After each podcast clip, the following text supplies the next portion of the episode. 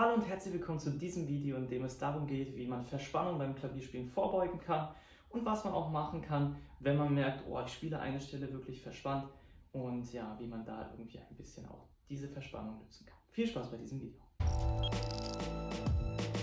Okay, fangen wir direkt an mit diesem Video. Und ja, es sind eigentlich drei Dinge, ähm, die man machen kann. Wir gehen das einmal im Schnelldurchgang durch.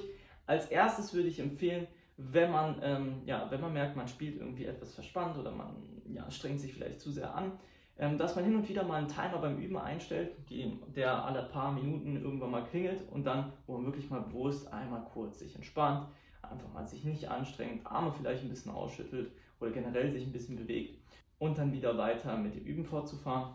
Punkt Nummer zwei ist, ähm, ja, die Haltung zu checken und ähm, auch die Fingerhaltung zu checken ähm, bei den Sachen, die du spielst, ob die wirklich optimal ist, also ob du wirklich auch eine technisch gute Umsetzung hast.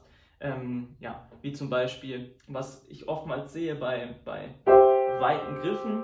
Oftmals hört man diesen Satz, ja, hab möglichst runde Hände, ähm, wenn, man, wenn man Klavier spielt. Das ist auch gar nicht so verkehrt, natürlich. Bei, bei, so, bei solchen Sachen ist es super. Aber wenn man, wenn man weit, wirklich weite Griffe hat, und man die dann mit runden Fingern spielen möchte, das geht natürlich nicht wirklich. Was ich aber trotzdem sehr, sehr häufig sehe, dass versucht wird und dadurch entstehen zum Beispiel auch Spannungen. Ne? Wenn man falsche Fingerhaltung, falsche technische Umsetzung von bestimmten Sachen, das kann ich jetzt nicht alles in diesem Video ähm, reinpacken. Ähm, da könnte man wirklich tausende Videos, allein technische Videos ähm, abfilmen. Aber dass man sich damit auch ein bisschen beschäftigt, ähm, ist meine technische Umsetzung ähm, ja, was Fingerhaltung und so weiter angeht, auch wirklich optimal. Und ähm, ja, das kann oftmals auch viele, viele, viele ähm, ja, Verspannungen lösen oder besser gesagt auch einfach reduzieren. Darum geht es eigentlich viel mehr. Ähm, Punkt Nummer drei wäre dann, ähm, dass man sich in seinem Stück ähm, ja, Stellen äh, identifiziert sozusagen, wo man mal ein bisschen zur Ruhe kommen kann, wo man sich ein bisschen ähm, ja, ausruhen kann, in Anführungszeichen ausruhen natürlich, und dann Stellen, ähm, ja, die natürlich anstrengend sind. Denn es geht eigentlich nicht darum, unbedingt ähm, ja, Verspannung komplett zu lösen. Das geht in vielen Fällen auch gar nicht. Ich meine, ja, probiert mal La Campanella komplett ohne Verspannung ähm, zu spielen. Das ist so nahezu unmöglich. Aber es geht natürlich darum, möglichst diese äh, Verspannung zu reduzieren, also möglichst ähm, ja, effektiv sozusagen, sage ich mal, ähm, das Stück zu spielen.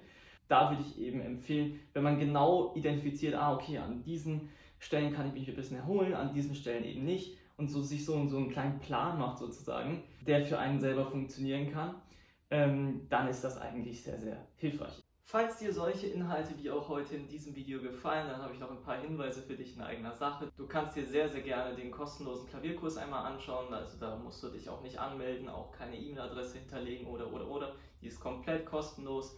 Und ja, falls du dann Lust hast, noch weiterzumachen, gibt es die Online-Musikschule und du kannst natürlich auch direkt mit mir ähm, ja, Live-Klavierunterricht erleben. Und ja, würde mich auf jeden Fall freuen. Schau gerne mal bei dem kostenlosen Kurs vorbei. Bis zum nächsten Video. Bis dahin, dein Klavierlehrer.